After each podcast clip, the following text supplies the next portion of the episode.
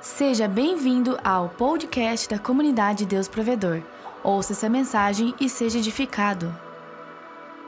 Em Pedro, capítulo 4, versículo 11, que é a orientação do apóstolo quando ele diz: se alguém fala, fale de acordo com os oráculos de Deus. Se alguém serve, faça com a força que Deus supre, para que em todas as coisas Deus seja glorificado por meio de Jesus Cristo, a quem pertence a glória e o domínio pelos séculos dos séculos. Amém. Estão aí não? Algumas versões dizem, aquele que fala, fala segundo a palavra de Deus. Os oráculos ali é a palavra de Deus. E ele diz, para que Deus seja glorificado. O que nós falamos deve estar em harmonia, sintonia com o que Deus pensa. Deve estar em harmonia, em sintonia com o que Deus quer. Não está aqui o versículo, mas veio no meu coração. A passagem que o Senhor fala para o povo de Israel: Eu sei os pensamentos que eu tenho sobre vocês é pensamento de paz, não de guerra, é pensamento de bênção e não de tribulação, para dar o fim bom para vocês. Porque o povo pensava que Deus queria tratar eles porque eles estavam cometendo um monte de coisa errada, um monte de coisa incoerente, envolvido com idolatria, e o povo achava que Deus queria o castigo deles. Eles não, eu tenho pensamento de paz, de bênção, de vitória para a vida de vocês. E por que, que eu estou falando isso? Para que você compreenda que o pensamento de Deus sobre a tua vida e para a tua vida é pensamento de bênção, de vitória, de graça, de bondade, de grandeza, de bênção sobre todas as áreas da tua vida. E por que, que eu estou falando isso? Porque você precisa falar segundo os oráculos de Deus, segundo a palavra de Deus. Quando você ouve, concorda ou fala coisas que são depreciativas à sua vida, à sua casa, ao seu casamento, aos seus filhos, às suas finanças ou qualquer outra coisa, quando as palavras são negativas, são ruins, são de derrota, você está discordando de Deus. Porque se você ouvir Deus falar sobre você, você só vai ver Ele falar coisas boas de você. Só coisas boas. Por incrível que pareça, ele só fala coisas boas de nós que sabemos dos nossos erros e limitações. Às vezes a gente fica esperando por causa da religiosidade e do que a religião plantou na nossa mente, um Deus que vai estender a mão, que vai dar um dedaço, que vai, não, agora, eu, não, Deus, eu te amo, você é filho amado, eu quero te abençoar, eu quero te dar vitória, eu quero que você vença, eu quero que você seja feliz, eu quero abençoar a tua casa, as tuas finanças, eu quero que você seja próspero, só coisas boas Deus fala sobre você, sobre a sua vida. Alguém recebe isso, irmão? Entenda isso então, para que quando você começar a falar, fale segundo a palavra de Deus, os oráculos de Deus. Porque o inimigo vai usar pessoas para falar contra. O inimigo vai usar pessoas para trazer só notícia ruim, só tocar no teu passado. Eu não sei quantos tem passado aqui, é? Mas eu já estou aqui no meu passado, me condena 10. Tenho dois, tenho um, eu já estou no 10. É, de vez em quando aparece alguém lá do tempo do EPA e toca no passado da gente, nas nossas limitações, na nossa raiz familiar, nas coisas que nós erramos como ser humano. Quem já errou aqui na vida, levanta a mão, por favor, seja sincero. Levanta bem alto a mão. Diga: Eu preciso da graça, do favor, do amor e da bondade desse Deus tremendo. Ele não nos tratou segundo os nossos pecados e não nos retribuiu segundo as nossas iniquidades. Aleluia! Uau! Então, quando for para falar, não fale aquilo que você vê ou aquilo que as pessoas dizem. Fale aquilo que você crê que Deus quer e tem para você. No capítulo de 1 do livro de Tiago, da carta de Tiago, no versículo 26, Tiago 1, 26, só para a gente entender: se alguém supõe ser religioso, deixando de refrear a língua, está enganando o próprio coração, a sua religião não tem sentido. Do que, que ele está falando? do que eu falo. Se alguém acha que tem uma religião aqui, irmão, não é, não é denominação, é relacionamento com Deus. Religião aqui nesse contexto é relacionamento com Deus. Ele está dizendo: se alguém supõe ter um relacionamento com Deus, uma ligação com Deus, uma parceria com Deus, mas não freia a língua. O que, que tem a ver o meu relacionamento com Deus e eu refrear a língua? Porque eu posso falar um monte de bobagem que Deus discorda. Isso compromete Deus e o propósito dele na minha vida. A ver, vê o próximo, que é Tiago também, no capítulo 3, no versículo 2. Porque todos tropeçamos em muitas coisas. Se alguém não tropeça no, no falar, é um cara perfeito. E ele também tem um controle muito grande sobre o corpo. Se alguém não tropeça naquilo que fala. Será que está falando do português? Nós viemos, nós vamos. Será que ele está falando da, né, da gramática, da didática? Será que ele está falando é, da expressão correta? Não, irmão, ele está falando das palavras que saem da sua boca. Alguém está aí, não? As palavras que saem da sua boca, elas têm um poder de mudança, de influência, e nós já vamos chegar um pouquinho para frente. Agora pensa comigo. Ele disse: se alguém não tropeça no falar, esse cara é um cara perfeito. Fala certo, fala coerente, fala pensando, fala com equilíbrio, sabe o que sai da sua boca, senão refreia a sua língua. E olha que tem crente que fala coisas de destruição, de derrota, e afirma, e fala, e concorda, e deixa sair, e acha que isso não tem efeito no seu mundo. E tem um efeito gigantesco na nossa vida. Eu nunca, agora a gente vai fazer 27 anos aqui. Eu me lembro o primeiro dia, a primeira reunião, quando eu fui apresentado à igreja local da época, tinha uma meia dúzia de pessoas e eu preguei sobre isso. Eu preguei sobre o poder da palavra. Primeira mensagem que eu preguei neste bairro, nessa cidade, como pastor titular, nesta igreja, foi sobre o poder da palavra. A igreja tinha anos, mais de 12 ou 14 anos, oito ou dez pessoas no culto, era uma terça-feira que se chamava terça-feira de oração. E quando eu cheguei para receber a igreja, as irmãs diziam: Não, nós já oramos tudo que tinha para orar, já jejuamos tudo que tinha para jejuar. Eu ouvia isso. Nós já oramos tudo que tinha para orar, já jejuamos tudo que tinha para jejuar, já fizemos tudo que tinha para fazer. Essa igreja não vai. Essa igreja não vai. Eu ouvia isso, essa igreja não vai. As pessoas não vêm, a coisa não acontece. E eu preguei sobre este tema, não este exatamente como eu estou pregando hoje, mas eu preguei sobre o poder da palavra. E nós começamos a profetizar e a declarar que a melhor música, a melhor, o melhor povo, o melhor local. Irmão, faz 27 anos que andamos profetizando isso. E já tem acontecido, porque tudo que você declara, você está trazendo diante de Deus a tua fé, está concordando com Ele, porque Deus não chama ninguém para derrota, Ele tem chamado você para a vitória. Uau! Aleluia! Eu dizia, você vai falar que o melhor, o melhor pastor está aqui, melhor igreja está aqui, melhor música está aqui, o melhor tudo está aqui.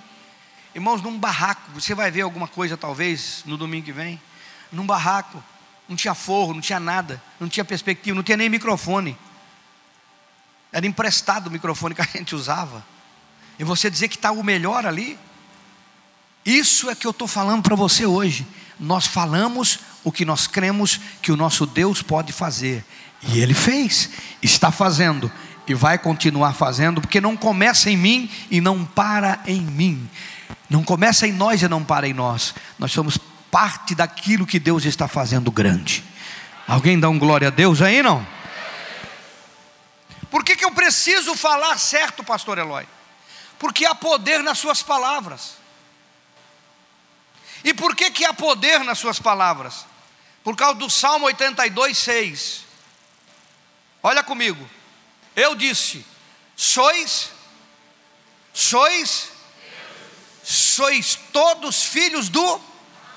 quem ratificou isso foi Jesus em João 10, 34, quando ele disse que era filho de Deus, fariseus criticaram ele, ele mencionou esse salmo, João 10, 34, replicou Jesus: Não está escrito na vossa lei, eu disse, sois deuses. E ele chamou deuses aqueles a quem foi dirigida a palavra de Deus, e a Escritura não pode falhar. Ela está dizendo que por ser filho de Deus e por ser essência de Deus, você é um Deus pequenininho, você é um Deus do seu mundo, como Deus é Deus do universo. E o que isso quer dizer, pastor Eloy? Isso quer dizer que tudo que há em Deus, há em você. Tudo que Deus é, você também é. Qual a diferença, pastor? A diferença é que Deus não dá para mencionar, não dá para dimensionar, não, não dá para dizer a grandeza. Nós não temos noção da grandeza dele. E ele nos fez e colocou num corpo de barro para nós vivemos o nosso mundo. E nós somos do nosso mundo o nosso Deus, a nossa autoridade. E como é que Deus mudou o mundo? Como é que Deus criou o mundo? Vamos partir da terra sem forma e vazia, do Gênesis capítulo 1. A terra estava sem forma e vazia, e havia trevas sobre a face do abismo. Deus não cria nada ruim, feio e escuro. Ele cria tudo bom, com ordem, porque a trevas ali não é preto ou branco, a trevas ali é desordem. Então Deus não cria nada na desordem, não cria nada ruim, não cria nada escuro. Estava por causa do caos, que a gente sabe que foi a queda, mas não vamos entrar em mérito. O fato aqui é que quando Deus viu a terra sem forma e vazia, em trevas, em desordem, ele começou a arrumar a casa, e ele começou a determinar as mudanças, e ele começou a transformar aquela terra sem forma e vazia do mundo que ele tinha criado, numa terra boa, numa terra com mato, com animais. Ele começou a criar um mundo maravilhoso que hoje a gente junta um dinheirinho para viajar e conhecer. Ninguém deu aleluia, nem glória a Deus aí. Quanto gosta de viajar e conhecer aqui? Ah, pastor, eu não consigo. Está falando que não consegue, diga eu consigo. Quantos vão viajar e conhecer aqui? Começar a declarar a vitória na sua vida, meu irmão. Meu Deus, é disso que nós estamos tratando hoje. A gente acostumou a falar só derrota. E se podemos falar vitória, Deus não olhou para a terra, terra sem forma e vazia e disse: Meu Deus, porque não dava para dizer, só tinha Ele. É. Mas ele olhou para a terra sem forma e vazia e não ficou, pô, a terra está sem forma e vazia, que chato, né? Que desagradável. Não, ele disse: Eu vou mudar isso aqui. Eu vou mudar isso aqui. E como é que ele mudou? Está na sua Bíblia. Deus olhou para aquilo e disse: Não vai ficar desse jeito. O Verbo se manifestou, de João 1. O Verbo se manifestou. E ele então começou a falar: haja luz, houve luz, haja firmamento, haja separação entre água e terra, haja dia, haja tarde, haja noite, haja erva, haja peixe, haja animais, haja floresta. E ele começou a declarar, declarar, declarar, declarar, e do 1 ao 4 ele criou tudo que nós achamos lindo, maravilhoso neste planeta, tudo que é extraordinário, que nos enche os olhos em toda a esfera desse planeta, Ele criou falando, declarando, afirmando aquilo que estava em trevas, sem forma e vazio, se transformou num planeta extraordinariamente lindo. Falou. E se você é Deus no diminutivo. Você é imagem e semelhança. E Ele te deu o poder de falar. Você viu que os animais não têm o poder de falar?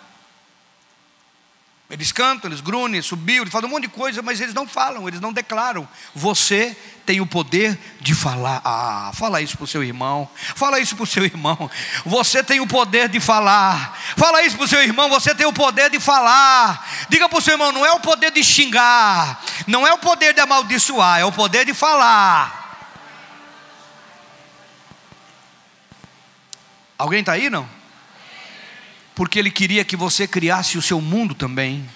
O seu mundo, o mundo da sua vida, o mundo da sua família, o mundo da sua casa, é um mundo que você profetiza, determina, declara, mas nós nos esquecemos disso. Nós nos envolvemos emocionalmente com as coisas e a gente deixa de viver o melhor de Deus. Porque nós vivemos na era do imediato. Hoje, se você dá um clique num portal, num site que você queira ver ou comprar, e ele demorar para entrar, você vai para outro. É tudo rápido. Rápido, rápido.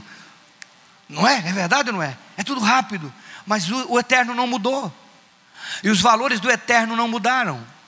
E aí a gente perde a bênção porque a gente quer declarar e no outro dia não aconteceu, a gente então desdeclara. Tem esse verbo, será não? a gente quer afirmar, a gente quer declarar e no outro dia não acontece, uma semana depois a gente espera. Não estou esperando, uma semana. Já deu uma semana, deu uma semana, duas horas e 32 minutos, não. E não acontece, a gente começa a desfazer o que declaramos porque nós não concordamos com Deus, quando fala concordando com Deus, 1 Pedro capítulo 4, 11, fala concordando com Deus. Deus ele não disse, haja peixes, e daí não houve no mesmo momento, aí o que, que ele fez? Não, então não quero peixe. É o que nós fazemos. Haja aves, daí não houve no mesmo momento, aí não quero aves. Nós não esperamos o efeito e o poder daquilo que falamos se manifestar em favor da nossa vida e família. Eu tenho uma família abençoada muito abençoada. Eu tenho filhas abençoadas, esposa abençoada, genros abençoados. Eu fui abençoado nesta geração. Eu tenho plena consciência disso. Eu não canso de agradecer o meu Deus. Mas eu sei que eu abençoei as minhas filhas com palavras desde pequenas. Desde pequenas eu declarava sobre elas. Desde pequena minha esposa declarava sobre elas. Nós somos perfeitos, somos seres humanos. Mas eu declarei sobre a igreja desde o início. Eu declaro desde o início. E nós precisamos entender isso. Quem está me ouvindo, quem está entendendo, dá um glória a Deus aí. Então, se o Salmo 82 diz que você é Deus, que Deus você é? Você é Deus do seu mundo, você é Deus da sua família, você é Deus do seu negócio, você é Deus do seu trabalho, da sua empresa, você é Deus dos seus filhos. Você é Deus da sua geração, dos seus netos. Você é Deus do seu casamento. Você é Deus da sua vida física.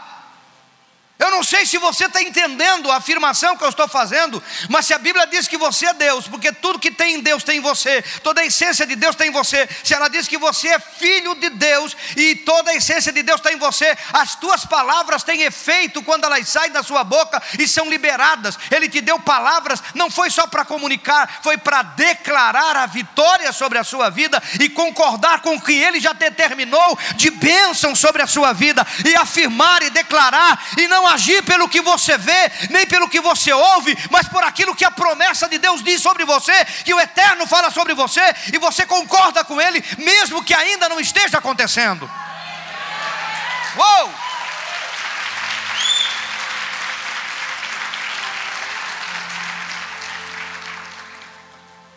Como é difícil para nós alinharmos aquilo que falamos com aquilo que cremos. Como é difícil para nós, igreja, alinharmos aquilo que falamos com as promessas. Como a gente erra nesse quesito. Como a gente falha, tropeça, como diz o livro de Tiago. Quem não tropeça em palavra, por que tropeça? Porque ele fala errado. E não estou falando de português, de gramática, de colocação, de conjugação de verbo. Eu estou falando aqui, ao invés de falar a promessa, a bênção, nós falamos a derrota. Ao invés de falar para um filho que está com problema na escola, para esse filho, meu filho, você vai superar isso porque Deus te trouxe ao mundo para ser um vencedor. É mais fácil ficarmos nervoso, irado e dizer, você é burro mesmo. Você é que nem o seu tio, você é que nem o seu isso, você é que nem o seu avô, você é que nem o seu, é, que nem o vizinho, que nem o teu primo, que nem o teu irmão. E comemos a fazer um paralelo e crescemos cheio de trauma dentro da nossa alma, porque não foi nos dado identidade daquilo que Deus nos trouxe. Será que Deus trouxe alguém para ser alguma coisa que não presta nesse planeta? Se eu acabei de dizer que Ele criou a terra sem fome e vazia, que estava totalmente des estragada, destruída, e Ele transformou o destruído em algo bom e tremendo, onde nós moramos, sonhamos e vimos e passeamos. Você acha que Deus não pode usar e usa a tua palavra e o poder para liberar e transformar tudo que você pensa que ia dar errado em algo que vai dar certo e vitorioso, porque você creu na promessa, você tem Deus dentro de você pelo Espírito Santo e você declara e Ele manifesta. As nossas palavras liberam vida ou morte. Provérbios, capítulo 18, versículo 20 e 21. Do fruto da boca o coração se farta, do que produz os lábios se satisfaz. A morte, a vida estão no poder da língua. Quem utiliza bem vai comer do seu fruto. Morte e vida só isso bastaria para essa tarde. Morte e vida, não tem meio termo. Você percebeu que não tem meio termo? Não, um pouquinho de morte, vai ficar meio, meio doantado, meio acamado. Não, um pouquinho de vida, vai arrastar uma perna, mas vai estar vivo. Não, não, não. É morte ou vida. Por isso que o Senhor Jesus disse assim sim. É assim sim? Está quente aqui. É sim, sim e não, não. Tudo que é meio termo não vem do, do Senhor. Diz, é morte ou é vida. Estão no poder das palavras, da língua. Uau! O que tem saído da sua boca para, para o seu mundo? O que tem saído da sua boca para os seus negócios? O que tem saído da sua boca para a sua casa, para o seu casamento? De casamento não dá mais. Você está dizendo isso? Você está dizendo, de casamento eu vou vencer, eu vou mudar, eu vou superar, eu vou consertar, eu vou restaurar. Meu, quantos casamentos a gente tem visto sendo restaurado aqui, irmãos? Morte e vida estão no poder das palavras. O que você tem liberado? Olha para o teu irmão e diga: o que você tem liberado, irmão? É relevante? É relevante ou não é relevante? Morte e vida. As nossas palavras dão destino.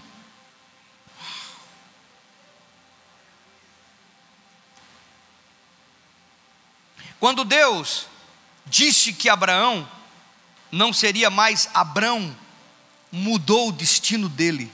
Gênesis 17, 5. Você não vai mais se chamar Abraão, mas vai se chamar Abraão. Aí não? Abraão já não será o teu nome, sim Abraão, porque por pai de numerosas nações eu te constituí. Uma declaração mudou um futuro e mudou toda uma nação. Uma declaração. Ah, é Deus que está falando. Você é Deus do seu mundo, irmão. Você é Deus do seu mundo. Você é Deus do seu presente, você é Deus do seu futuro, você é Deus dos seus filhos, você é Deus dos seus negócios, das suas finanças, você é Deus da sua vida. É disso que estamos tratando aqui. A inimizade de Esaú com Jacó, que durou quase uma vida inteira, foi por causa de palavras que o pai pronunciou a um e não ao outro. Está em Gênesis capítulo de número 27, do versículo 1 em diante, que eu não vou ler tudo. Isaac já estava velhinho, já estava ceguinho, não enxergava mais. Ele queria abençoar um filho, ele achava que ia morrer logo. E o que, que ele fez? Ele tinha uma bênção de primogenitura. A mãe, que era mais protetora de Jacó, ela chamou o filho de God, você vai vestir uma roupa peluda. Ela fez lá um, uma situação. Eu queria que você entendesse isso. Ela fez toda uma situação, fez a comida, preparou todo. Por quê? Porque Esaú, ele foi caçar para trazer a caça para o pai, ele fazia a caça para o pai, o pai abençoava ele. Rebeca se meteu no meio, fez toda uma armação, botou roupa, botou pelo, fez a comida, deu na mão de Jacó, vai lá e fala para o teu pai que está aqui a comida. Veja bem.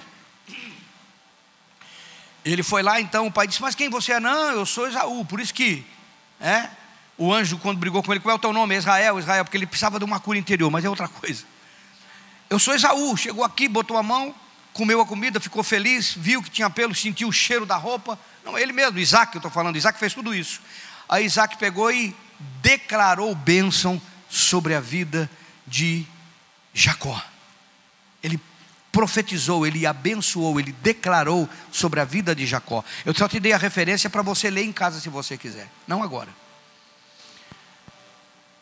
Ele declarou um monte de coisa vitoriosa na vida de Jacó. Agora veja bem, quando Esaú chegou com a caça e fez a comida, quando ele levou para o pai, disse: Quem é você? Não, eu sou Esaú. Disse: Mas quem que eu abençoei então?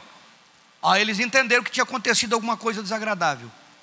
Que alguém foi lá e passou na frente, deu um miguezaço, coisa aconteceu. Agora presta atenção comigo.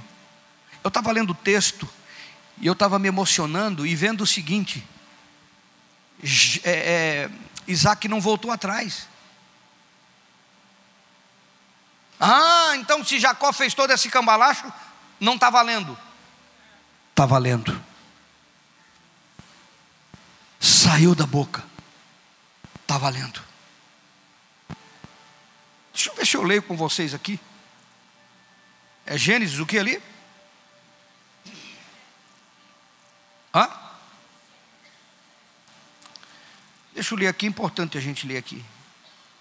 Gênesis 27 do 10 em diante.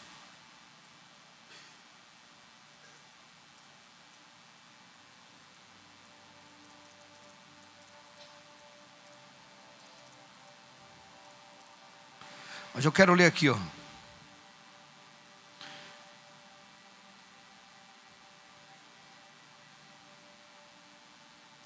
A bênção de Isaac está do 28 para frente. Deus dê do orvalho do céu e da exuberância da terra, a fartura do trigo, do mosto, sirvam-te povos, nações, te reverenciem, ser senhor de teus irmãos, e ele vai falando até o 30. E daí chegou Isaú no 30, no 31 ele trouxe para o pai, e no 32 o Isaac disse: Quem és tu? Ele disse: Sou Esaú, teu filho primogênito. No 34, como ouvisse Esaú, como ouvisse exaltar as palavras de seu pai, bradou com profundo amargor e disse: Abençoa-me também a mim, meu pai. E respondeu o pai: Veio teu irmão astuciosamente, tomou a tua bênção. E disse Isaú: Não é, é com razão que se chama Jacó, está duas vezes, a primogenitura disse ainda: Não reservaste, pois, bênção nenhuma para mim? Então respondeu Isaac, o 37. Eis que o constituí teu senhor, e de todos os teus irmãos lhe dei por servos, de trigo, de mosto, é para fazer. É, que me será dado a fazer-te agora, meu filho? A palavra de Isaac no versículo 37. No 38, Esaú diz: Acaso tens uma única bênção, meu pai? Abençoa-me também a mim, meu pai. E levantou Esaú a voz e chorou. Quem está aí, dá um amém. A bênção veio, foi liberada. A bênção foi liberada sobre um filho de um patriarca, a importância das palavras de um pai, de uma mãe sobre os seus filhos, porque a bênção, ela dá destino. A palavra, ela dá destino. O que você libera com a sua boca, ela dá destino. Enquanto você fica comparando com pessoas, enquanto você vê as circunstâncias do momento, enquanto você vê o que está sendo visto, quando você declara, você muda destino. Esaú era o forte, era o caçador, era o diferenciado, era o querido do papai. Jacó se tornou a nação de Deus, porque o pai declarou a bênção e a bênção veio sobre ele. Alguém está aí não? Alguém está aí não? Jacó, na sua velhice, deu destino aos seus filhos e netos, está em Gênesis 49, do 1 ao 1 e 28. Isso eu quero ler com vocês. Depois de passar tudo que passou, depois de passar pelo Egito, quando ele estava no final da vida, o versículo 1 diz: Depois chamou Jacó seus filhos e disse: Ajuntai-vos, e eu vos farei saber o que vos há de acontecer nos dias vindouros. São estas as doze tribos de Israel, e isto é o que lhes falou seu pai quando os abençoou, e cada um deles abençoou segundo a bênção que lhe cabia. Você pode ler em casa depois também. Quando você declara, você dá destino você vai ver que todos os irmãos de José tiveram um destino e se cumpriu. Todos os irmãos de José, o que Jacó declarou sobre eles, se cumpriu. O que Isaac declarou sobre Jacó se cumpriu, e o que você declara sobre a sua casa, sobre o seu casamento, sobre os seus filhos, sobre os seus netos, sobre a sua família, vai se cumprir, porque você é Deus do seu mundo. Quem está aí? Quem está aí? Quem está aí? O problema da vida da gente é que a gente não crê nisso, porque a gente vive o imediatismo. Faz hoje, semana que vem tem que estar acontecendo. A gente vive o imediatismo. Eu quero dizer para vocês, nós somos resultado de palavras de 10, de 15, de 20 anos atrás, de declarações, de afirmações. Meus filhos são resultados disso.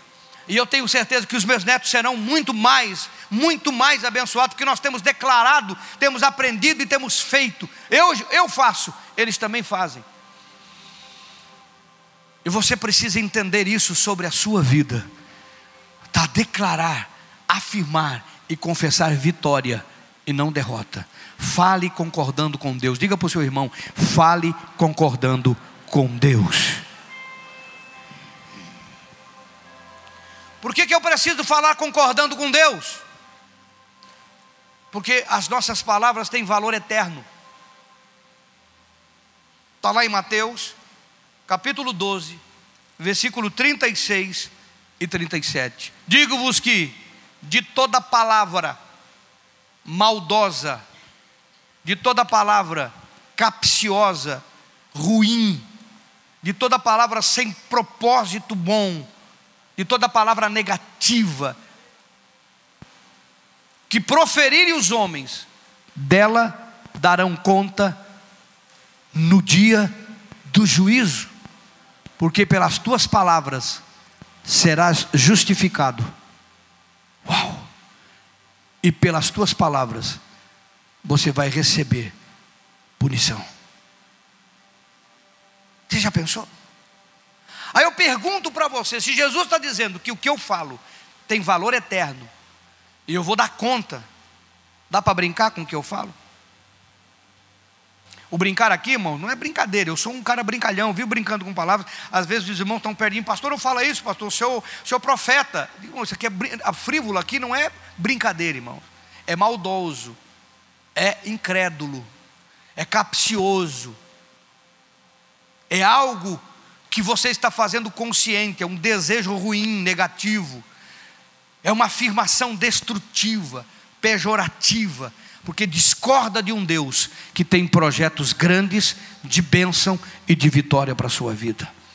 Discorda de um Deus que só tem coisas boas para você, e tudo que você fala de ruim, aos filhos que Ele te deu, porque não foi você que teve, Ele que te deu. Os filhos são herança do Senhor. Quando você declara qualquer coisa ruim, negativa, você está discordando de Deus sobre os filhos que são herança do Senhor. Quando você fala qualquer coisa negativa sobre o trabalho, sobre a vida, sobre a saúde, sobre o casamento, sobre a família, sobre os bens, sobre a finança, você está discordando de Deus e não está concordando com Ele. E nós vamos chegar diante dele porque as palavras têm efeito no nosso mundo. É por isso que nós vamos prestar conta. Você parou para pensar por que a gente vai prestar conta? Vou prestar conta só do que eu falei? Ah, mas já pedi perdão, tá certo. Se você pediu e se arrependeu, está resolvido. Mas se não pediu, se falou e se esqueceu, está registrado. Se falou e se esqueceu, está registrado, o que, que vai acontecer? Vai acontecer. Você declarou como Deus do teu mundo, vai acontecer e pode prejudicar filhos, vida material e o projeto de Deus na sua vida. O projeto de Deus na sua vida pode ser prejudicado. Como, pastor? Como? Porque ele tinha um projeto e você começou a ver as circunstâncias do momento, e ao invés de declarar a vitória, você declarou a derrota. E a derrota veio com a tua declaração e Deus não pôde usar porque você foi contra o que ele tinha. E daí prejudicou um projeto. Uma volta grande. Alguém está me entendendo? Quem está entendendo, levante a sua mão, por favor. Fale concordando com Deus. Abençoe. Declare bênção. Declare vitória. Declare coisas boas. Declare aquilo que o Senhor tem planejado para você. Porque é isso que Ele tem para a sua vida. Se coloca de pé no seu lugar.